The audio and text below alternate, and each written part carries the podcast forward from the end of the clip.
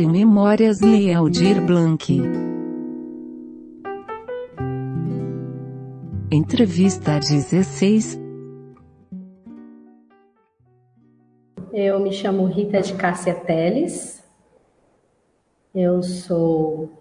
Meu nome artístico é Rita Teles.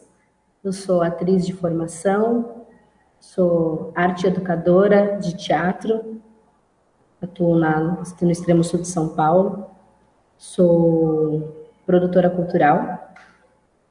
E tenho sido mais produtora cultural nesse, nesses últimos meses. E sou também artivista. Eu, o que me faz artivista é o corpo político que eu habito nessa, nessa minha passagem por aqui é um corpo de uma mulher preta fazendo arte.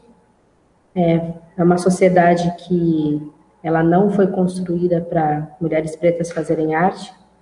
Então, automaticamente, todas as minhas criações, é, todas as minhas produções, toda a minha energia, ela é voltada para criação, movimentação, disseminação, debate do, do corpo preto, de produções pretas em cena. É, eu atuo na, na área da cultura efetivamente desde 2013. Eu fui contadora por 15 anos. Eu, a minha primeira formação é com ciências contábeis, então eu desenvolvi aí uma carreira de uns 15 anos na área contábil, área de controladoria, e resolvi migrar, né, nesse interim, eu, eu tive contato com o teatro, comecei a fazer teatro amador em uma das empresas que eu trabalhava e depois resolvi me profissionalizar. Em 2008, eu entrei 2008, 2009, entrei na universidade e, e depois e saí em 2011. Me formei na, Universidade São Judas Tadeu. Eu sou da penúltima turma de artes cênicas de São Judas. E desde então, desde 2013, é, eu fiz, eu tive um, processo de migração, né, entre o mundo corporativo, educação e arte.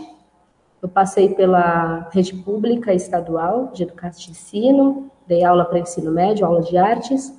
Quando eu resolvi, eu entendi que qual era o meu papel, qual, qual deveria ser a minha contribuição nesse plano.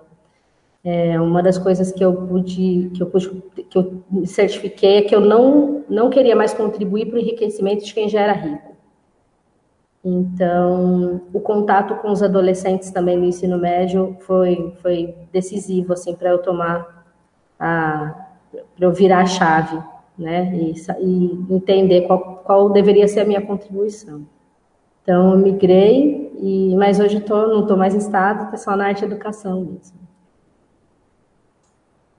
Muito bom. É... Rita, como que você é, analisa a, o histórico das políticas culturais no Brasil e qual e, e, uma ênfase sobre a sua análise, qual que era a conjuntura das políticas culturais no Brasil antes da pandemia, antes de chegar o Covid, em que pé que as políticas culturais? Olha, as políticas culturais, do meu ponto de vista, ela é, ela, ela é destinada para um determinado público.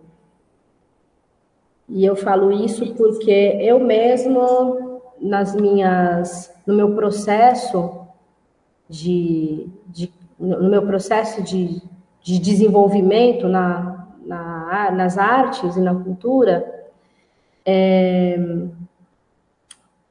eu acho que há um tipo de distanciamento, né? Há um tipo de distanciamento. É...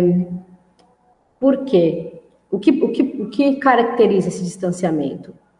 É a burocracia, a... Acho que a burocracia, a burocracia em si, a burocracia em si, ela, ela dialoga com determinado tipo de público fazendo com que grande parte da população, dos artistas, vamos dizer assim, é, nem se aproxime, né? Quando vê o lançamento de um edital, alguma coisa assim, é, acha que não, não tem nem, assim, ah, eu nem vou me inscrever porque não é para mim.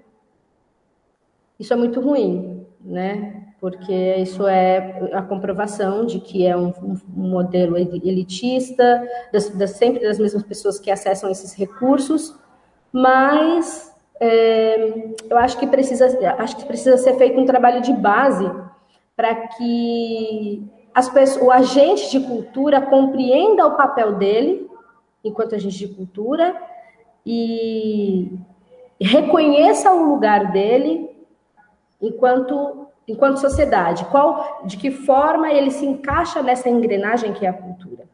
Então isso falta né? Eu, eu, eu, venho de um histórico, conheço pessoas e também, né? Eu, eu, quando falo quando eu falo não falo só da minha experiência, mas dos meus pares. É, é, é possível comprovar que faz-se teatro, faz-se arte, porque é, é, é, é um movimento de resistência. Né? Muita, é muita gente fazendo arte, independente dos recursos. E eu costumo até dizer, né, que experimenta dar dinheiro para, experimenta é, oferecer oportunidade para essas pessoas, para ver o que acontece, né? Então é uma forma de fazer arte que é, que é de resistência mesmo, né? E então falta essa aproximação é, das bases e, e isso né? Isso a gente pode pensar que ele ele deságua para outras várias áreas, né? Pensando a área social, a educação, né? Pensando o contexto da quebrada. Tem um outro, um outro fator que eu analiso também, é, que essa observação que, que o gestor público não faz, as outras instituições estão fazendo, embora seja dinheiro público indireto também. Então, principalmente aqui em São Paulo, há um olhar muito voltado para a Rede Sesc, por exemplo, né? que é uma instituição que eu costumo dizer que, que remunera adequadamente o artista, né?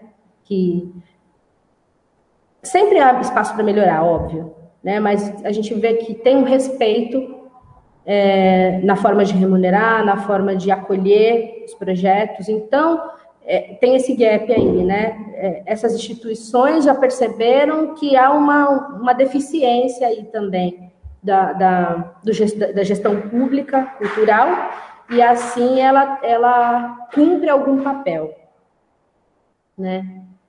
E Bom, linha, é, eu acho que é assim, em linhas gerais, é, é isso, assim, eu acho que falta falta mesmo um, um, uma aproximação, uma democratização, vamos dizer assim, uma democratização de, dos recursos públicos. É, eu acho que há um, uma precarização muito grande é, do não é nem uma precarização, mas é um. Como eu posso dizer? Assim, trocando em miúdos, trocando em miúdos, pensando que é é o olhar da, da gestão pública só para só para o que o que é, é esse lugar da, da, gestão pública de dizer o que é arte, né? e as culturas populares acabam, acabam ficando totalmente invisibilizadas. Né? Não só a cultura popular, mas a, as, as, as, culturas tradicionais, de, de, tradição, mas também as culturas periféricas. Né? Então, o, o, que, as políticas, o que se alcançou nas políticas periféricas foi, assim, por conta de muita luta, muita, muita, muita luta, muito movimento. E não, e não tem que haver esse esforço subhumano para que se olhe para as políticas, para, para as expressões periféricas, por exemplo. Então, falta sensibilidade, falta representatividade nesses espaços. É, eu, eu, eu, tive a oportunidade de falar né, nesse processo de Aldir Blanc, né, que, que, eu, que eu me atuei com mais com mais dedicação. Eu tive a oportunidade de conversar com, com, com as gestoras do, do, da Secretaria Estadual de Cultura e o que parece é que não que quem está ocupando esses cargos não conhece a cultura do Estado. E, e é isso que está faltando, né? Está faltando sensibilidade, está faltando diálogo com a, com a sociedade civil. É preciso ouvir, né? É, não, não dá, eu acho que é muito complicado, não tem como é, eternizar, não tem como é, dar continuidade a esse processo. A gente está vivendo num momento, 2021, a gente vive num momento que não dá mais para aturar esse tipo de, de posicionamento, de dizer, é, de simplesmente vir de cima para baixo, de distribuir sem falar, sem, sem ouvir a população, né, os agentes culturais. Há algum, é, algum progresso? Ah, a, a, a, gente é preciso reconhecer que há alguns movimentos que eles são relevantes, pontos de cultura e tudo mais, não é o suficiente. Não é o suficiente, justamente por, por, pelo, nesse processo de Aldir Blanc a gente pôde é, testemunhar o quanto é precário ainda o processo, o quanto precisa ser revisto todo o processo de políticas é, culturais sem contar em, em, falar de políticas afirmativas, né? Que é o, a, a, grande. Políticas afirmativas, políticas afirmativas precisa ser pautado em tudo que vai se fazer dentro do ambiente é, público. Não é, é, é na educação, é, é, é, na saúde, é em tudo, né? Inclusive na cultura. É, e como que você vivenciou, percebeu? registra, registra na sua memória esse, o, a chegada da pandemia. É, quais foram as suas primeiras ações, as primeiras impressões?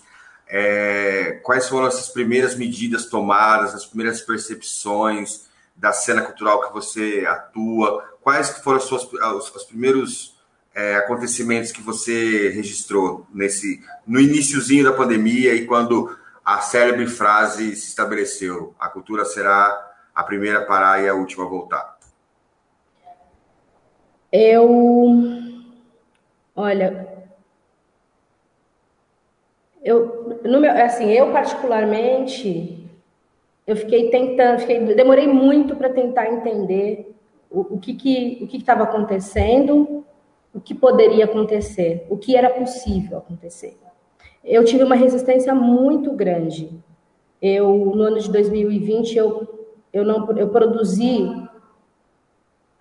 5% artisticamente. É, que é da, da, da, minha companhia, da Companhia Colhendo Contos e Diáspora Negra, que é pra, voltado para o público infantil e infanto-juvenil com contos africanos. Então, foi o que eu encontrei de possibilidade. Por quê? porque eu particularmente fui acometida, essa foi, essa foi a forma que eu, que eu recebi, fui acometida por um fluxo de conteúdo online insano. Né? Eu não entendia o porquê que as pessoas, eu, eu, aliás, eu não entendia não, eu entendi como uma ação, uma grande ação desesperada, é, das pessoas também tentando entender o que era possível e é, eu acho que até hoje não, não deu muito bem para entender, né? É, eu, eu, falo que a gente viveu um estágio que a partir, a partir de agora as coisas vão ter que voltar e assumir esse novo normal como uma possibilidade mesmo de fazer criações online. Então, eu achei que não ia durar tanto tempo, e foi muito, foi, foi preocupante, para não dizer que não foi preocupante, no meio do processo, é, eu vendi um show para a Rede Sesc, e aí foi, deu uma segurada, e aí eu também tenho atendimento online com os alunos na, na arte educação, e não rolou esse atendimento, era, foi uma coisa que é, tentaram montar um atendimento online, criar, criar um grupo de WhatsApp, eu não consegui. Eu, assim, eu assumi minha total é, incompetência diante daquele cenário, né?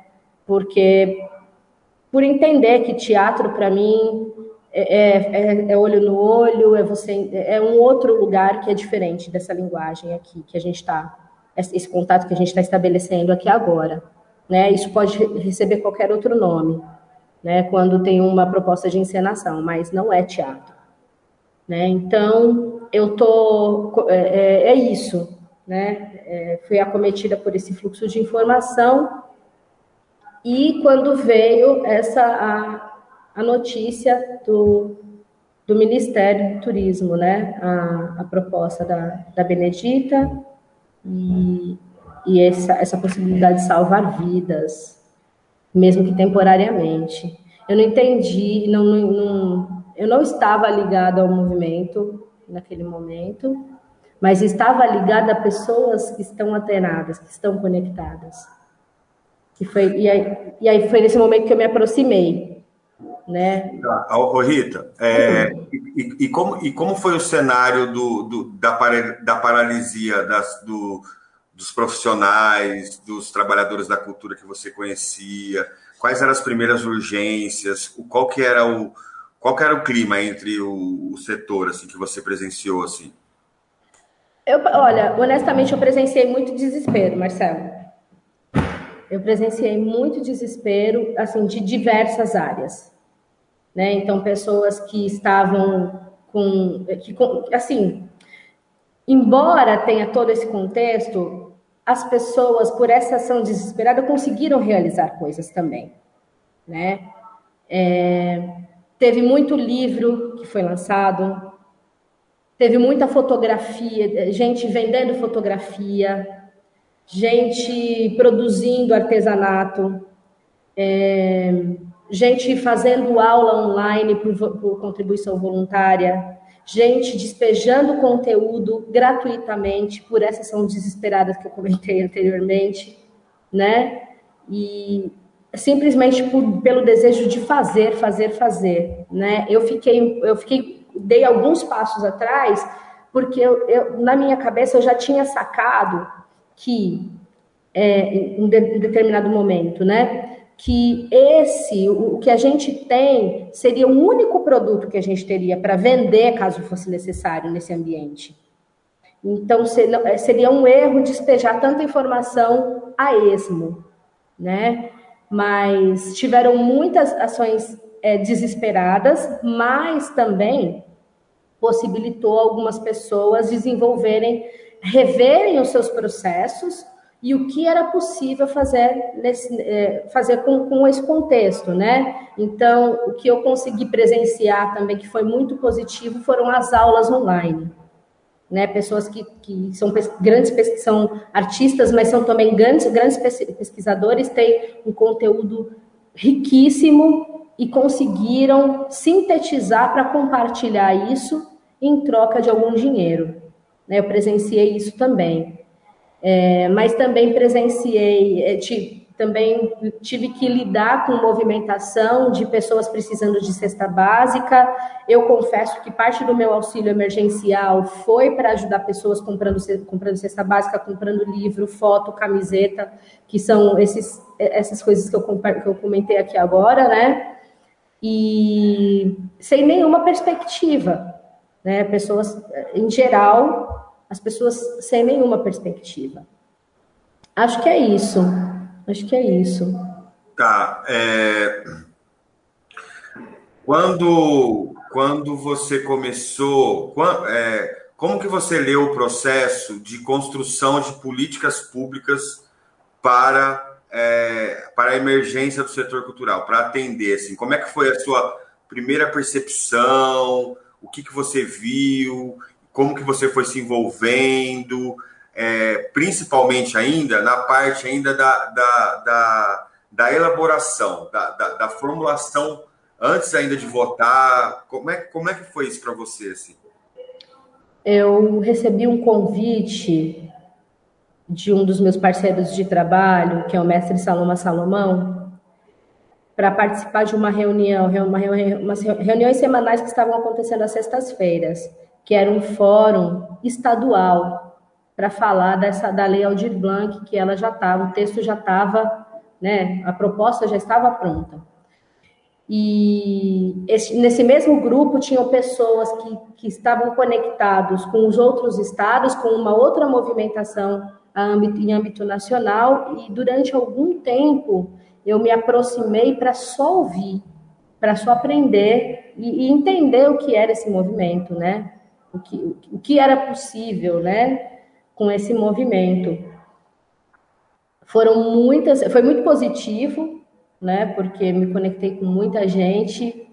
É, não, não falei anteriormente, mas a, o, meu, o meu último grande movimento com, com a, a, a, política nesse sentido foi na ocupação da Funarte, quando teve o golpe. E, e depois eu né, meio que saí de cena e fui cuidar da vida, né? Não estava tão ligada a esse tipo de ativismo.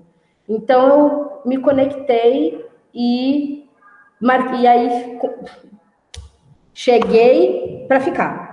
Cheguei, fui ficando, fui entendendo como estava se, como estava se dando, quem eram as pessoas que estavam envolvidas, como sempre pouquíssima representatividade preta nesse espaço também.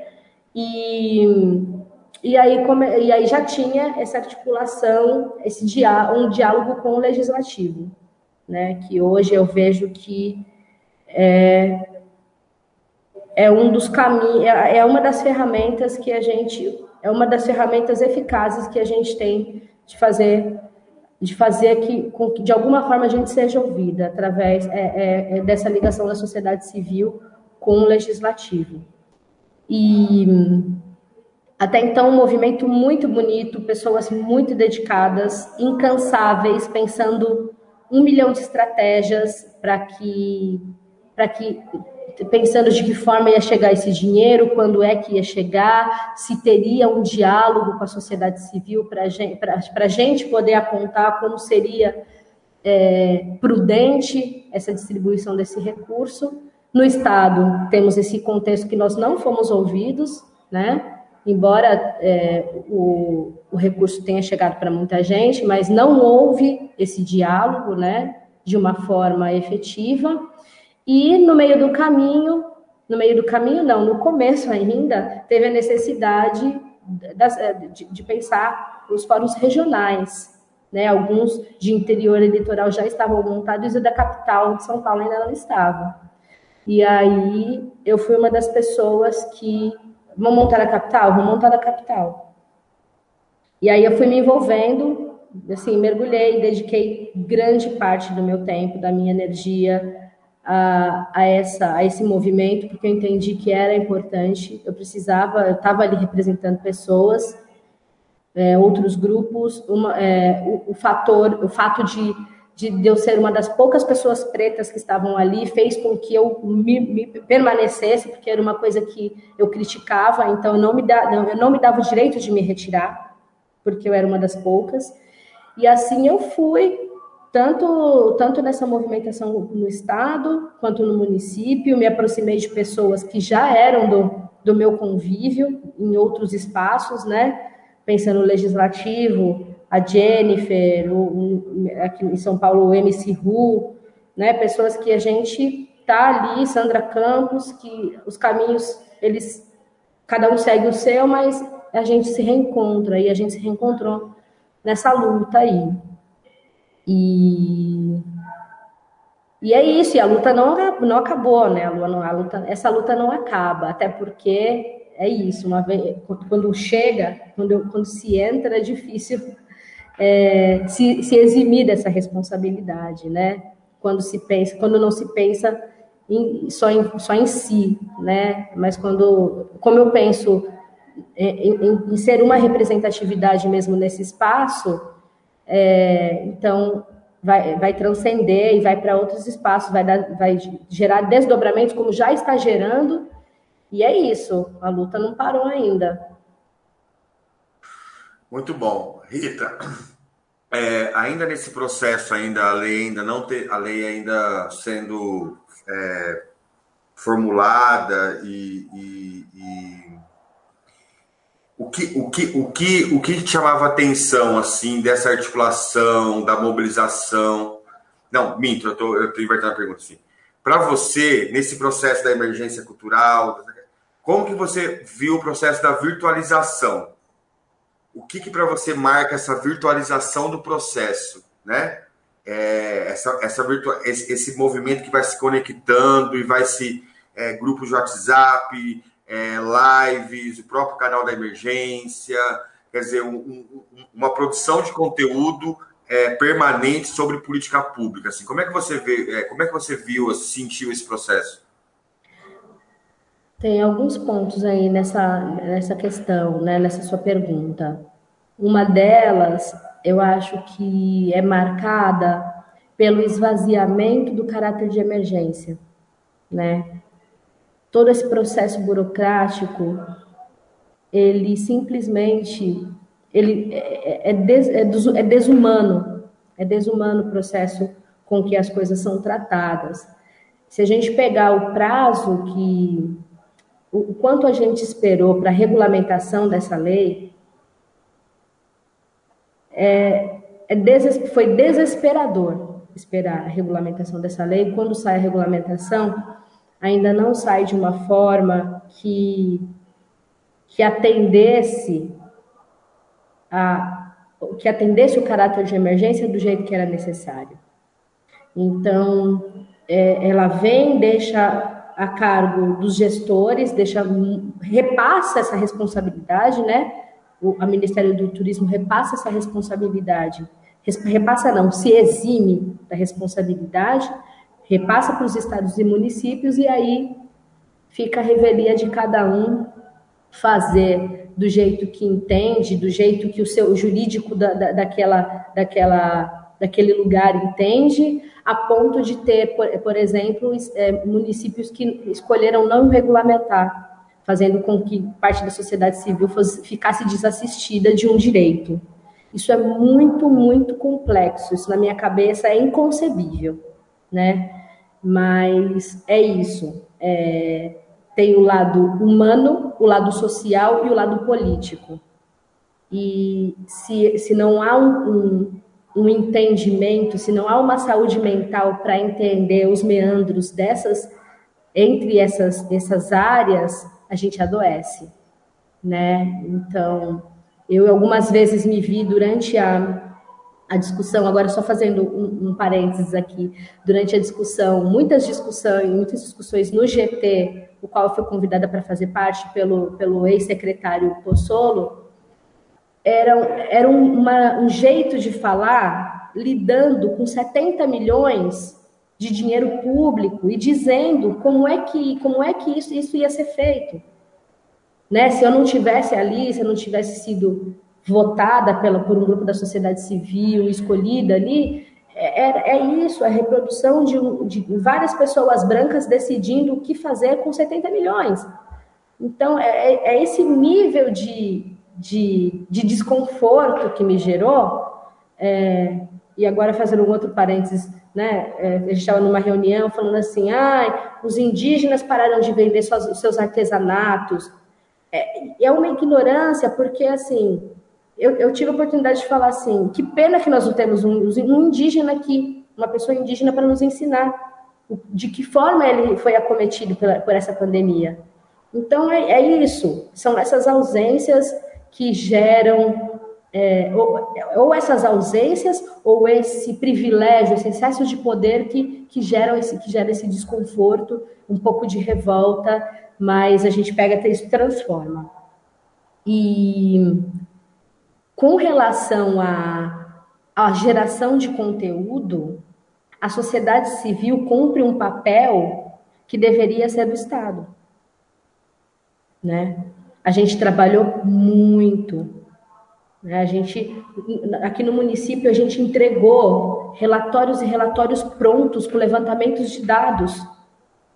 Né? Há uma precarização, há um, um desmonte, a gente está vivendo um cenário de desmonte que inclusive até hoje é dia 21 de janeiro, muitas pessoas não receberam ainda inciso 3 no município de São Paulo. Então, a gente, a gente vive um desmonte por falta de funcionários para fazer pagamento na secretaria, por exemplo, e, e a sociedade civil organizada acaba cumprindo um papel que é do Estado. Né? Isso é muito relevante e isso, se fosse considerado a toda, toda, toda, essa, toda essa bagagem, toda essa expertise que tantos gestores, né, tantas pessoas, tantos produtores, tantos fazedores de cultura aprendem na prática, nesse ambiente também político, nesse jogo político, que é, se, se, houvesse de fato uma, uma predisposição, uma, um interesse em, em fazer a política de forma justa e democrática, seria muito mais efetivo. Né? É, é, é a gente tem muita riqueza é, hoje, armazenado em Facebooks, em YouTubes, né? Esse trabalho mesmo está sendo feito, né? Por exemplo, tem muita gente pesquisando políticas públicas. Então, é isso. Se houvesse de fato esse espaço de troca, de troca real, né, de escuta, é, seria mais, seria menos, menos desrespeitoso, seria menos doloroso, menos dolorido. É, muito bom. É, Rita, como que você vê a o momento ali da, da, da votação da lei, assim, quando você quando vai para votação, aí aprova no Congresso, aí aprova no Senado, o que, que você sentiu, via, é, percebia desse processo? Olha, eu acho que primeiro que tem é, é essa mesma essa articulação nacional, né? As pessoas estão extremamente conectadas, né? Isso é, e, e é, é, novamente, né? A sociedade civil conectada, conectada com o legislativo, né? Isso é muito importante. É, o, é muito curioso, né? É, pensar nesse cenário que a gente vive, nesse, nesse contexto político, no, no cenário que está dado, é, é curioso saber que teve 3 bilhões aprovados, né? Para a cultura, para a cultura que é, que é mal vista, né? que não é valorizada. No caso, não é valorizada, não é bem vista por esse governo, né? Vamos dizer assim. Então, é um ganho muito grande. E, e o aumento dessa. E, e, gradativamente, o aumento dessa.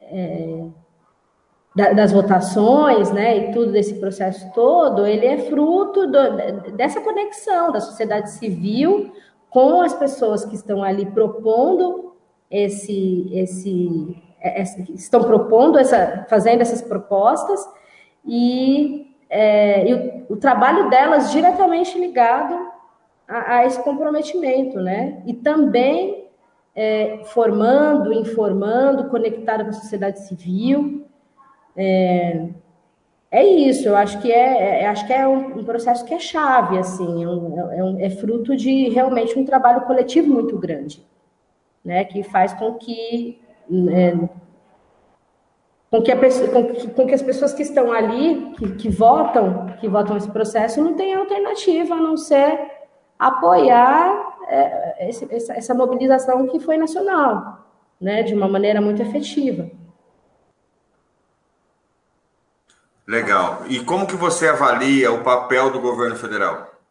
Na o papel que ele teve no socorro, no papel que ele teve na, na emergência cultural, no papel que ele teve na regulamentação, depois no acompanhamento. Como é que você avalia o papel do governo federal? Olha, o governo federal em si, que dizer, né?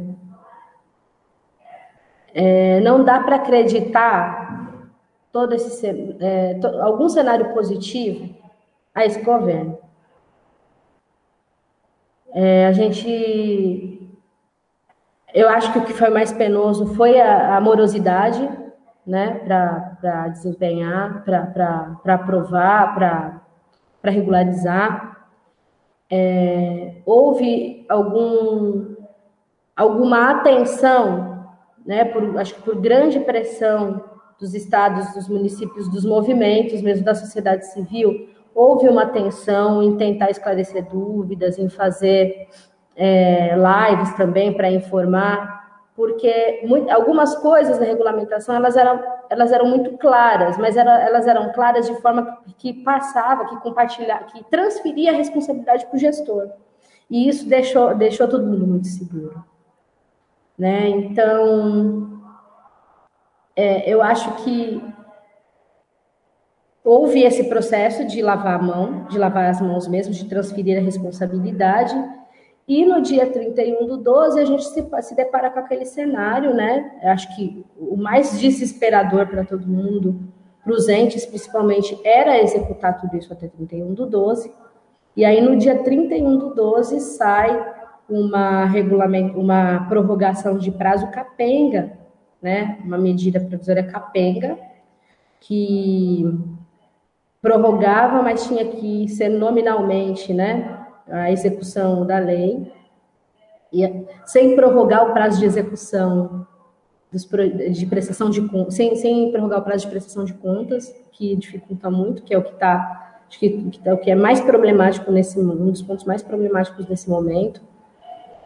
E, eu acho que é aí, acho que há uma desatenção, há uma desatenção em, em entender como os processos se dão do começo ao fim, mas eu também, eu também presumo que isso é, é jogo político também, né? Em, não querer facilitar. Eu estou falando de uma forma muito, muito, gener, muito generalista, né?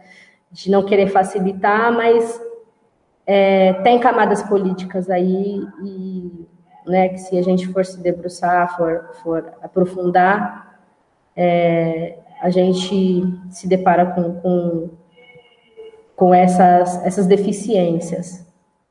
E eu acho que é isso.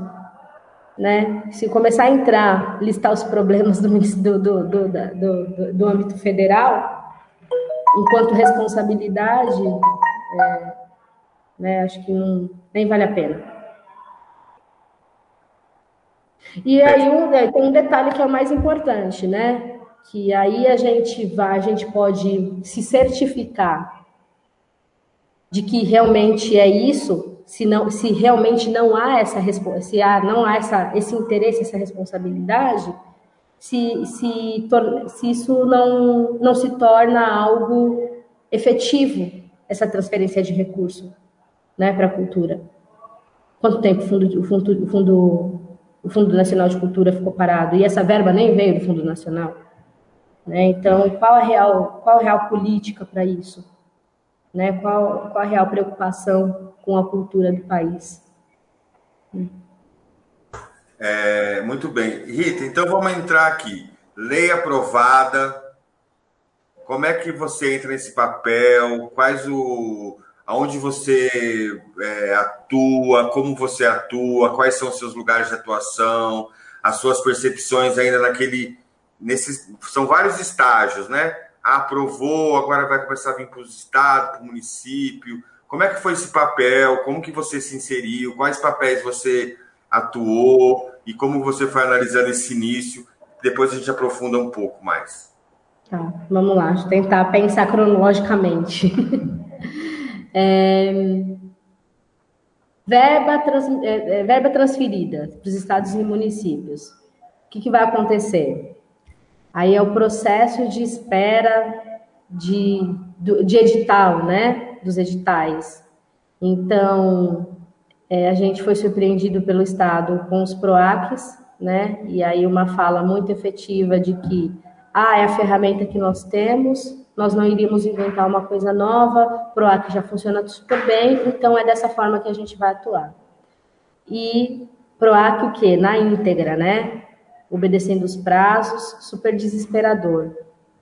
E demorou um monte para liberar, né? Demorou bastante. Enquanto isso, a, a minha aproximação foi mais próxima no município. Antes mesmo da regulamentação, o ex-secretário tinha lançado, é, ex-secretário não, né? o, prefeito Bruno Covas tinha lançado um, um documento dizendo que é, ia formar um grupo de trabalho com sete pessoas, sete representantes da, internos e cinco da sociedade civil, dos quais seriam escolhidos pelo secretário de Cultura. Então, foram convidados três, três pessoas foram convidadas dele e duas foram escolhidas a partir de uma lista de nomes que a sociedade civil iria enviar. Então, teve uma votação muito grande aqui na, na no fórum da, da capital, durar, assim, uma das reuniões que durou mais tempo, eu acho, um, um domingo que durou mais de seis horas de reunião, e saíram dez nomes, cinco titulares e cinco suplentes, e dos quais o meu nome estava entre os cinco titulares, né? É, eu costumo dizer que não foi pela, grande, pela minha grande atuação na política, não, foi por representatividade mesmo. Tinham poucas pessoas pretas, como já, foi, já, já mencionei também.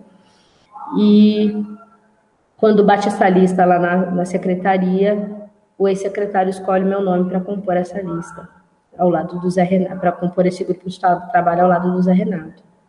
Então foram reuniões e reuniões e reuniões, reuniões na, com a secretaria, reuniões com o fórum, a gente tentando entender como seria melhor distribuído os 70 milhões na cidade de São Paulo e bastante, é, algumas discussões bastante ácidas, né, justamente pela ausência de representatividade, pela ausência de, enfim, de uma série de coisas e é, acabou que de uma forma razoável nós conseguimos, a sociedade civil conseguiu é, com que, conseguiu fazer com que o secretário acatasse algumas das nossas exigências, vamos dizer assim, mas ele acabou executando a lei no, no município de São Paulo de uma forma que ele vinha anunciando desde o começo, que era uma maioria do recurso para editais, né? Isso foi um ponto muito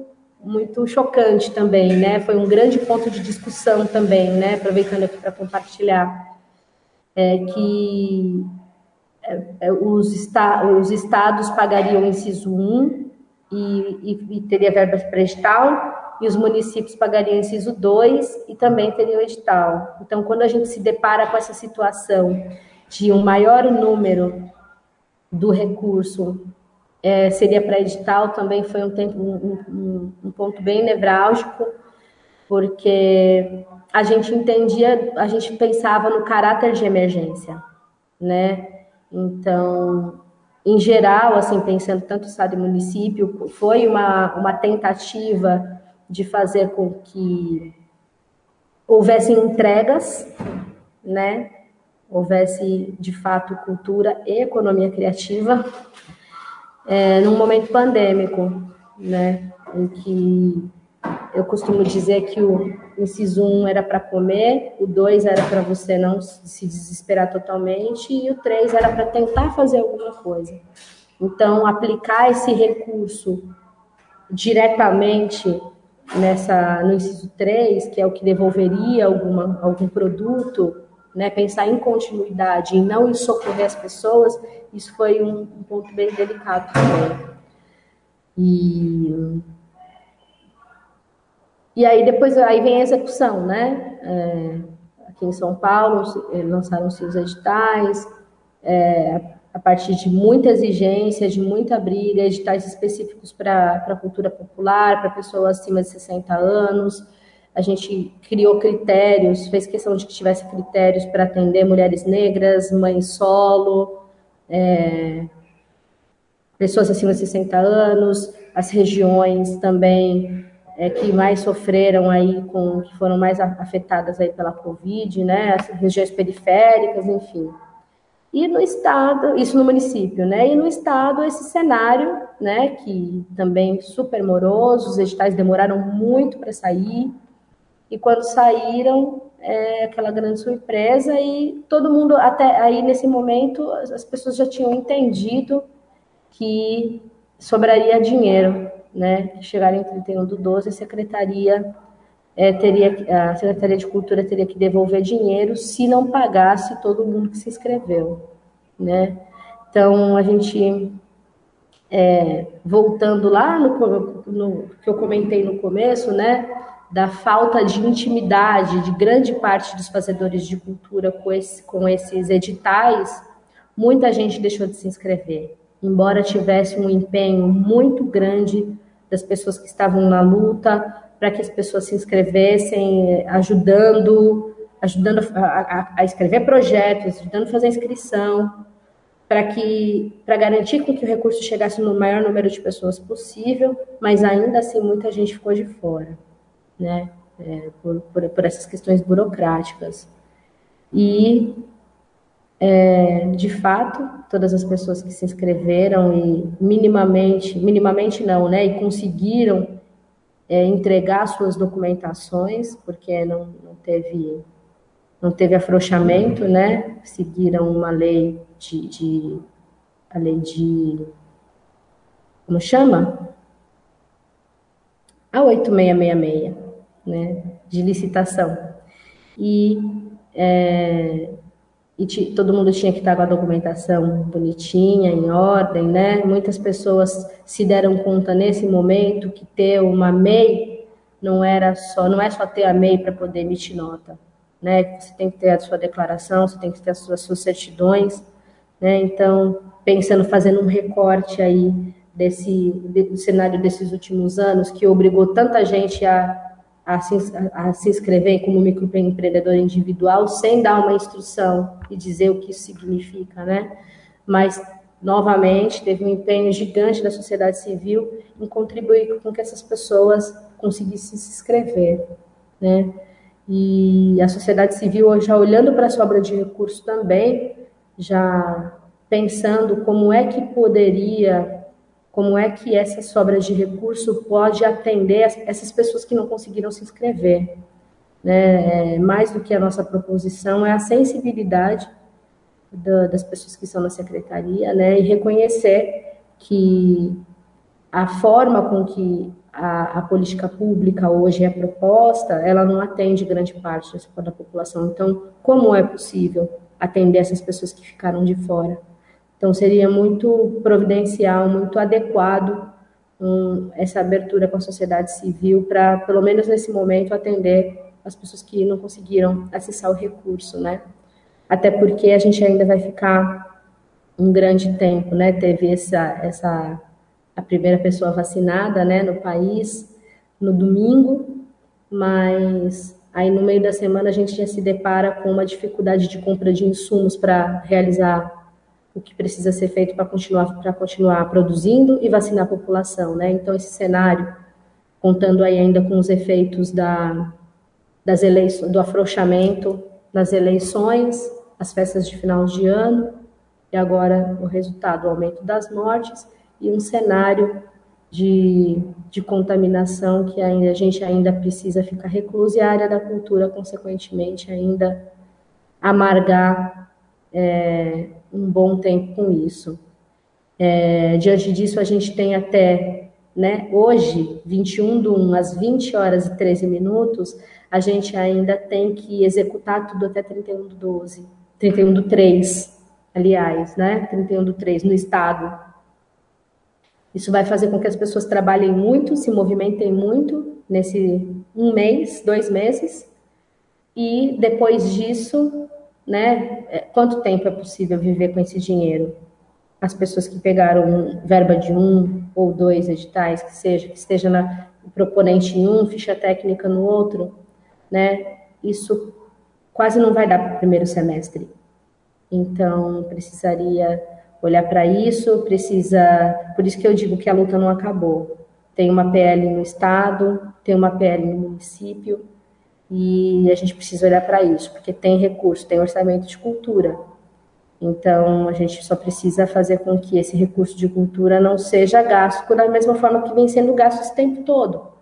Ele precisa ser pulverizado, né? pulverizado inclusive para quem precisa, e não para quem sabe pegar um edital, destrinchar um edital, fazer um projeto, um orçamento com o pé nas costas e enviar.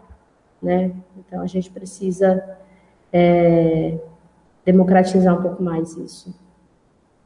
Rita, nos conte como foi sua vida, assim, de, de articuladora do município, no estado, como que era, assim? Qual, qual era a rotina da articulação com o estado, no município? Como que as reuniões aconteciam? Como é que eram as decisões? Conta um pouco desse cenário, assim. É, reuniões, estado e município, reuniões semanais, né? Reuniões semanais, com os informes, os informes da semana, com as novidades, as informações que vinham do, do, dos outros estados, que vinham da articulação no ambiente político, é, na articulação política também partidária com a sociedade civil, e muitas coisas para ser votada, é, as reuniões, as votações, é, as decisões se davam dessa forma, os encaminhamentos se davam dessa forma, é, subgrupos, vários subgrupos para criação, elaboração de documentos, algum diálogo com a mídia quando era necessário, é, quando era necessário mandar é, falar com, com o governador ou falar com o prefeito, falar com o secretário criação de, de, de cartas, documentos, é, criação coletiva, né, produção coletiva disso tudo. Volta para reunião para aprovação de texto. Então, foram, além, né, além de toda a construção, né, quando eu, como eu, eu detalhei um pouco mais, principalmente aqui no município, é a criação de, olhando, né, pegando o orçamento de 70 milhões, distribuindo entre inciso 1 e inciso 2, proposta olhando representatividade, olhando gênero e etnia. Então, representantes, né, representantes de várias áreas, de várias expressões culturais. É um ambiente muito rico, onde, onde foi possível aprender muito, né, pessoas do hip hop, do forró, da dança, e dança de todos os âmbitos, de escola de dança. Esse, esse foi um cenário também curioso, que expressões culturais que nunca nunca precisaram acessar recurso público, tiveram que acessar, né? Então, essa aproximação dessas, dessas áreas também, e cada um trazendo o que, o que, o que, o que tinha de, de caminhada, de bagagem, é, o que trazia de outros coletivos, né? Depois no Estado, um outro fórum se formou, né? Meio que polarizou a, a, as, as discussões, e isso é natural da política, né? Então, sub, esses subgrupos vão se, esses outros grupos vão se formando e muitas horas de trabalho dedicada, muitas horas de trabalho, é, 24 horas em estado de conferência, é, e,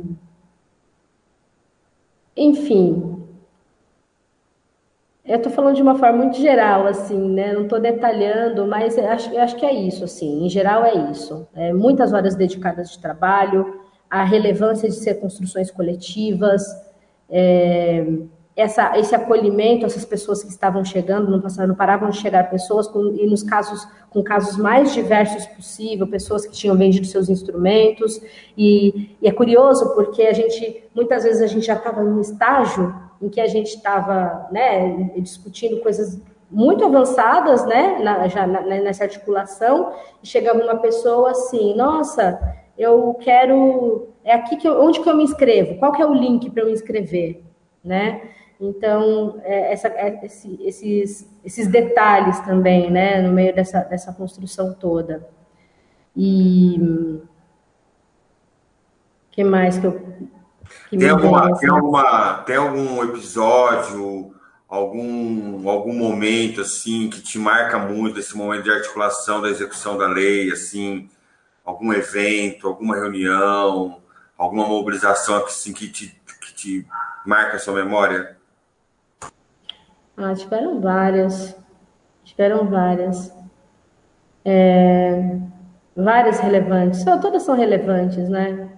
A partir do momento que, que, que tem essa exposição e comunicar, e, e, e novamente, né, esse, o, o, a quantidade de, de, de, conteúdo que se compartilha nas redes, e, mas a possibilidade de ficar, de ter um conteúdo salvo lá, e você, antes, ou fazendo alguma coisa, lavando uma louça, ou, durante ou tomando banho, você leva o celular e vai lá ouvindo, né? Participando da conferência com a câmera fechada, né? E, mas a gente, a gente organizou uma super relevante, que é pré-conferência das Nações Afirmativas, é, pré-conferência da região, da, da, da região Sudeste, é, me, assim, me foge, mas assim, muitas relevantes, com, com participação de pessoas que, é, que, que foram fundamentais para essa construção, né? Sempre, sempre que a gente tem a oportunidade, por exemplo, de falar, de ouvir falar a, a Jandira Fegali, o Célio Turino, a Cris Ramires, que está muito próximo da Benedita, né? Benedita, a ideia, a, a proposta da lei vem dela, né? Mas é uma, uma articulação tímida também, é, é uma presença tímida, até porque ela também depois saiu candidata, né? Mas, é, mas sempre representa, sempre muito, muitíssimo bem representada, né? Então, o sangue nos olhos dessas pessoas e, e, e esse estado, né? Esse estado de conferência geral de todo mundo, é, ele é muito positivo, né? Então, a possibilidade de gerar esse conteúdo e ficar nas redes para a gente acessar, eu tive muito essa esse tipo de devolutiva. Eu, eu fiz uma, uma, eu procurei fazer uma live, procurei fazer lives que, que dialogasse com as pessoas parecidas comigo. Eu sempre comento, né? Sempre dou essa referência, porque eu sei que quando tem uma pessoa branca tem gente que não vai ouvir. Né? Então, eu fiz uma, uma, participei de uma live com a Mandata Quilombo, com a deputada Érica Malunguinho, que muita gente depois me, me, me mandou mensagem para agradecer, porque são outra, uma outra que eu fiz com, com a Fena Samba, com o pessoal de blocos de blocos afro daqui de São Paulo, blocos de carnaval. Então, é, é um, um, com participação de outras pessoas para falar de como, monte, como, como, se monta um portfólio, como que você é, analisa um, um edital, como é que você se inscreve, como é que você prepara a sua documentação Nesse momento nem estava, né? nem tinha edital ainda, mas é isso, a gente alertando as pessoas para procurarem, para irem atrás, para se cadastrar, né? Esse é um outro movimento que eu quero, que eu, um outro ponto que eu quero levantar também.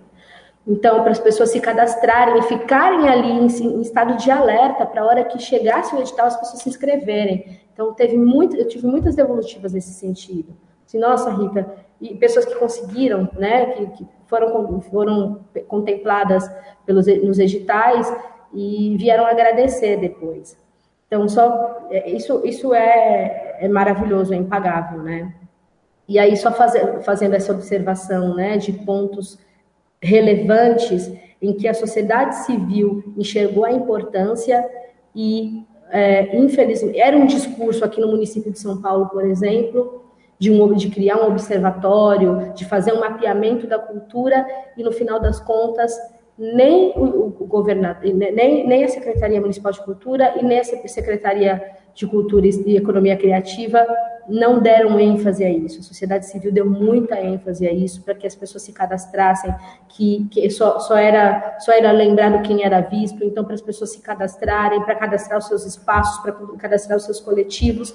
Teve um movimento muito, teve um apelo muito grande da, da, da nossa parte, como sociedade civil, para que as pessoas fizessem isso mas não teve esse, essa mesma disposição em, re, em criar de fato esse observatório, esse mapeamento da cultura no Estado e no município, como a sociedade civil esperava. Isso é muito triste. Né? Perde-se a oportunidade, né? É, era uma oportunidade ímpar de, de fato, construir esse grande observatório esse grande mapeamento para entender qual é a cultura da, da, da, cidade, do estado, do país. É, Rita, é, de forma mais pontual, para você, quais foram as principais dificuldades para o estado, para o município de São Paulo, para os beneficiários? O que, que você coloca assim de, as maiores dificuldades? Ah, é comunicação, né? um dos, um dos fatores é a comunicação. A comunicação é péssima, péssima e continua, né? Continua. É, é, de uma forma bem, bem pontual e exemplificando, é, agora no estado de São Paulo, só ontem, né? Imagina, dia 20 de janeiro, que começou a se pagar o, o inciso 3 aqui em São Paulo, no estado de São Paulo. E até então não se tinha informação, sabia que se que ia criar contas correntes, mas ninguém tinha informação, e aí com alguma possibilidade, o telefone de uma que você consegue, o e-mail de outro, foi enviado um questionário, e aí o que foi publicado pela secretaria parece ser uma resposta exatamente daquele questionário que a sociedade civil envia. Né? Então, é, há uma ansiedade muito grande das pessoas e natural, né? Há um lugar de desespero mesmo das pessoas em receberem esses recursos e a comunicação é muito falha, né? É, é isso, a comunicação, os prazos, o que a gente observa de, de, de falta de, de, de pessoas para trabalhar, principalmente aqui no município de São Paulo, pouquíssima gente parou-se o processo de, de, pagamentos da, da, da, da, secretaria toda para atender o Dir Blanc. E até hoje, por exemplo, tem, eu, eu particularmente eu não recebi eventos que eu fiz em setembro, setembro, outubro, nove, novembro. Né? Então, tudo ficou em função da, da Leão de Blanc, todo, todo o contingente foi mobilizado para lá, mas é isso, a gente vê essa deficiência. Então, falta pessoal, falta boa comunicação, falta comunicação e falta escuta, sobretudo, né? Porque é isso, se tem uma comunicação direta com, com, com os movimentos, é, supre-se né, alguma, é, alguma necessidade.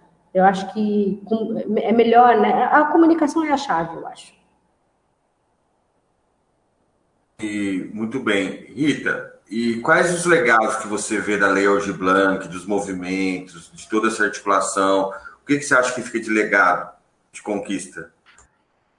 Eu acho que grande parte do conteúdo do que vai ser entregue como contrapartida, né? A gente precisa observar isso. É, inclusive, era, era o que as secretarias de fato esperavam, né? Então, pensa que nesse primeiro semestre a gente vai ter uma grande oferta, né? E o que me preocupa um pouco, né? Que talvez será que vai ter público para tudo isso de evento, né? Para tanto conteúdo, tanto conteúdo relevante também, pessoas que nunca conseguiram, não tinham oportunidade e hoje, né? E dessa vez vão conseguir é, compartilhar os seus trabalhos na rede, né? Se isso se a gente conseguisse a extensão desse prazo de execução, seria bem positivo, né? Mas esse eu acho que é um dos legados que são, né, essa, esse conteúdo que vai ficar disponível.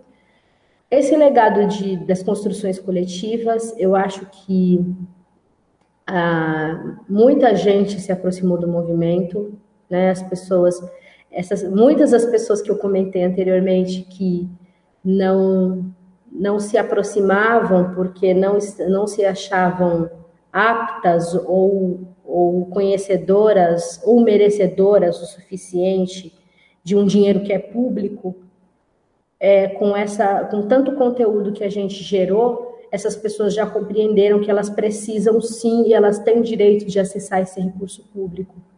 Né? Então, aumenta-se é, o, o número né, de não só em número, né? Porque não é, não é, é, é mais, é, é, menos, menos, menos quantidade e mais, mais gente para agir, né? Então, eu acho que esse legado que está ficando da, de articulação política mesmo, eu acho que ele é fundamental, é um grande legado, essa aproximação com, com o legislativo, né? Eu, eu acho que é um legislativo, é, um legislativo não, né? Falar como legislativo como um todo é muita coisa, mas algumas mandatas muito específicas que são muito mais sensíveis à cultura, essa possibilidade, essa aproximação, essa escuta e esse desejo de fato de, de, de estar junto, de assumir esses, essa, essa demanda, essa necessidade que a sociedade civil tem, que a, que a cultura tem, né? Cultura como um todo tem.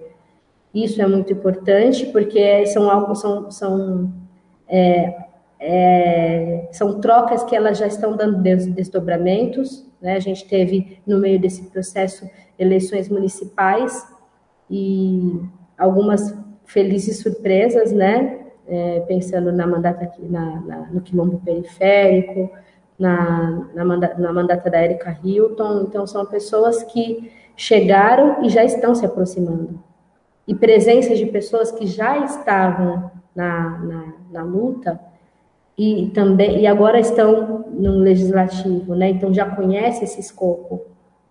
Então, é, outra, outras novas caras aqui em São Paulo existe a subcomissão, né, de cultura que já, já tem uma atuação de quatro anos. Então, é uma aproximação de outras pessoas também, outras vozes a, esse, a essa articulação que já existe. Eu mesmo sou uma das pessoas que estou me aproximando da subcomissão. E e é isso, e, esse, e, o, e a possibilidade é, de. É, é, esse, esse, todo esse conteúdo que foi gerado ainda está disponível e as pessoas estar, estarem interessadas. Então, a gente, por exemplo, a gente foi surpreendida nesse domingo é, com o Diário Oficial falando da, da extinção do PROAC e CMS por três anos, suspensão do PROAC e CMS por três anos, e já tem outros grupos alguns grupos que eu faço parte, que, é, que se juntou ali por uma no começo da pandemia para uma discussão com o SESC, com, com o SESC, mas já passou por um outro lugar, virou de uma discussão de, de pessoas do Fórum da Zona Sul, Fórum da Zona Leste, e é, hoje já estávamos falando de, de uma articulação, de um posicionamento por conta do PROAC-CMS.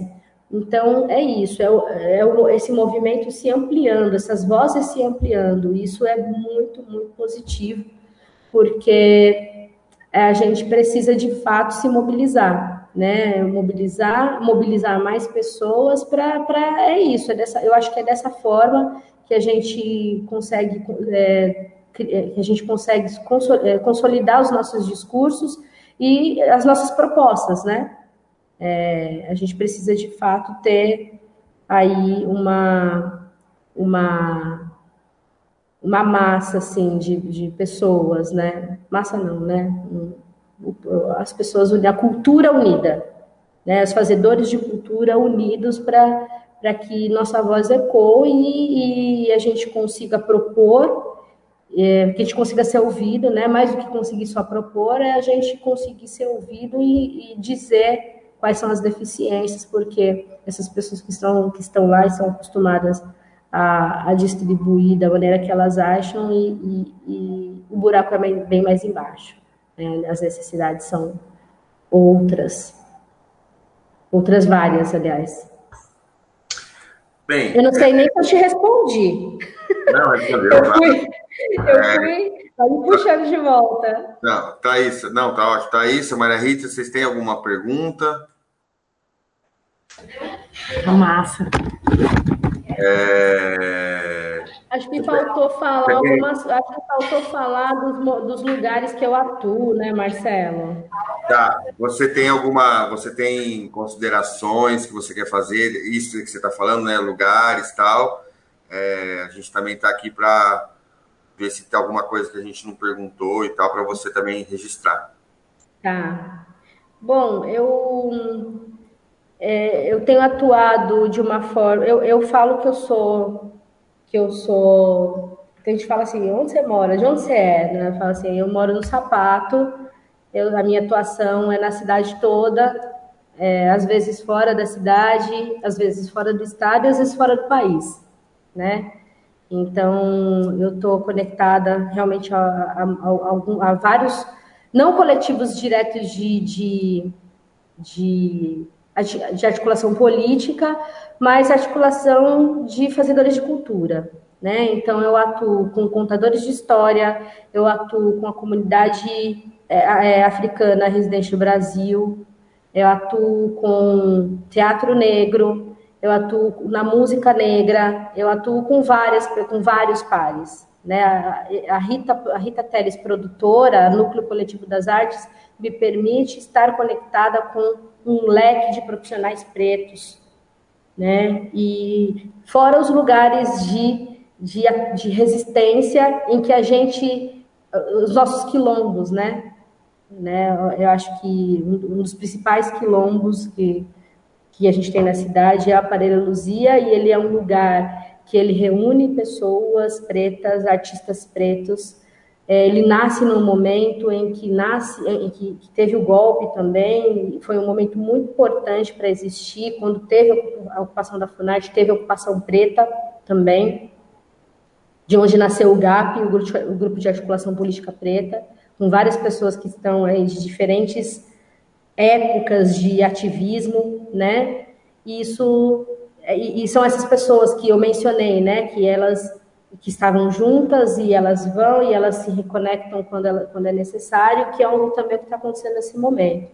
Inclusive, neste momento, um pouco antes desse cenário todo, de eu estar envolvida nesse cenário todo, é, nasce o, o núcleo, da, pela, da, núcleo, pela, núcleo pela cultura preta, né? núcleo de articulação pela cultura preta, aqui na cidade de São Paulo, que reúne artistas das zonas, representações da Zona Sul, designers pretos, gente da música preta, e isso é fundamental, é, é uma das coisas que eu vejo como fundamental hoje para a gente é, iniciar, iniciar não, né, expandir a discussão sobre as, as políticas, as ações afirmativas, as políticas afirmativas raciais na cultura né? A gente precisa estar junto, independente da, das áreas de atuação, mas a gente precisa de fato engrossar esse caldo, né? Então, a gente é, tem alguns coletivos com que eu me conectei nesse nesse nesse nesse momento, né, em que a gente começa a articulação é, que já já que não tem um mapeamento, que foi acho que um dos grandes uma das grandes deficiências de não entender, de não ter esse mapeamento para saber como melhor, como melhor seria a distribuição desse recurso, como deveríamos distribuir, eu comecei a correr por fora, né? Então, fui com o pessoal da capoeira, escola de samba, é, várias expressões pretas para entender quantos nós somos e quem nós somos, né? De uma forma mais próxima. Então, esse grupo também vem para arrebanhar esses, esses fazedores de cultura, mas eu também queria deixar registrado aqui que muito é, grupos de articulações expressivos é, da negritude hoje tem como pauta principal o genocídio da população preta. Né? Isso faz com que é, muita energia muita dedicação vá para essa luta. Né? E a gente está falando do quê? A gente está falando de uma reprodução, um exemplo, né? uma reprodução do que aconteceu com George Floyd, um, policial na zona sul de São Paulo, pisar com a botina na cabeça de uma mulher preta. Né? E, e um movimento se organizar para cobrar o governador e ele se recusar a atender. Né? Então, são dessas urgências que a gente está falando, tem como pauta principal e prioridade, mas que a gente se junte, as pessoas pretas, e eu, e eu estou a serviço disso, para que a cultura também seja arte, a cultura seja uma ferramenta, para que também de combate ao, ao racismo e ao genocídio da população preta.